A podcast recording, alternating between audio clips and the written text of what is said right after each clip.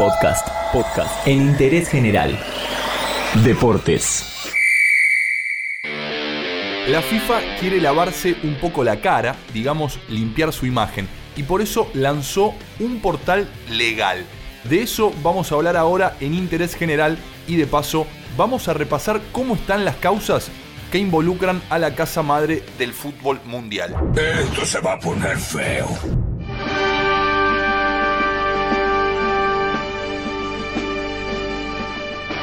La FIFA estrenó un portal jurídico en el que va a publicar sus decisiones y documentos legales. Legal.fifa.com se va a llamar y es parte del proyecto FIFA 2.0 pretende hacer más transparente las decisiones que toma y tener una relación más abierta y clara con las 211 federaciones que forman parte de FIFA y también con los clubes, jugadores y con el público en general. ¿Qué documentos van a estar en el portal? Decisiones sobre el fondo de la comisión disciplinaria y la comisión de apelación de la FIFA. También va a haber decisiones sobre el fondo de la comisión de ética van a estar las resoluciones sobre el fondo de la Comisión de Estatuto de los jugadores de la FIFA y la Cámara de Resolución de Disputas. Las resoluciones no confidenciales del Tribunal de Arbitraje Deportivo también van a estar en este portal. Y en cuanto a los árbitros, también va a figurar el número de veces que le han sido asignados procedimientos justamente a este tribunal. La FIFA dice que con este portal busca que todo el mundo entienda que detrás de una decisión hay varias razones fundamentadas. Pero por más que la mona se vista de seda, mona queda, dice el refrán. Las noticias que hay hoy sobre la FIFA no solo tienen que ver con este portal legal o de transparencia, sino todo lo contrario.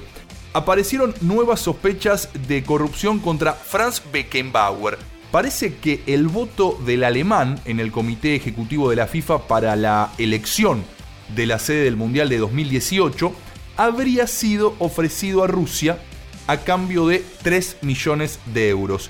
Y había un premio de un millón y medio de euros más en caso de que finalmente Rusia sea elegida, como ocurrió. Todo esto es información que salió publicada en la revista Der Spiegel. Es, es emocional, ¿no?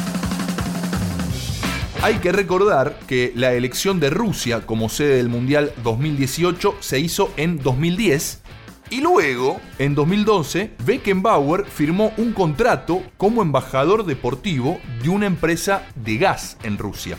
¿O casualidad? Uy, no lo puedo creer. Algo parecido a esto se dijo en su momento de Grondona cuando Don Julio votó a favor de Qatar para que sea sede del Mundial 2022. Por supuesto, esto es algo que nunca se confirmó porque Don Julio se fue justo a tiempo.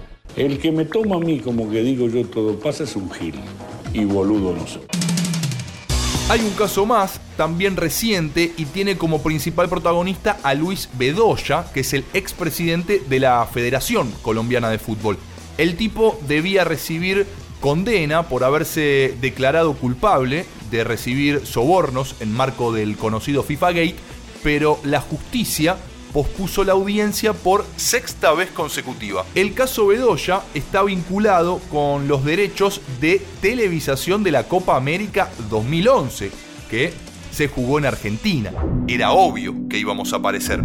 En ese momento, la empresa argenta Full Play pagó sobornos de un millón de dólares en dos cuotas a los presidentes de las federaciones de Colombia, Ecuador, Paraguay, Perú, Bolivia y Venezuela. ¿De quién era Full Play? De la familia Yankees. Tal vez te acuerdes de ellos porque la justicia yankee los buscó por el FIFA Gate y para poder evitar la cárcel y seguir detenidos en sus casas, pagaron la módica suma de 12 millones de pesos. Qué trucazo, ¿no? La FIFA lanzó un portal de transparencia para informar a las federaciones de las decisiones que toma y de paso en interés general te contamos la actualidad de las causas que la involucran. De esta manera decimos a la FIFA que nosotros también existimos, que no solo ellos pueden hablar, nosotros también, que no nos crean tan ignorantes.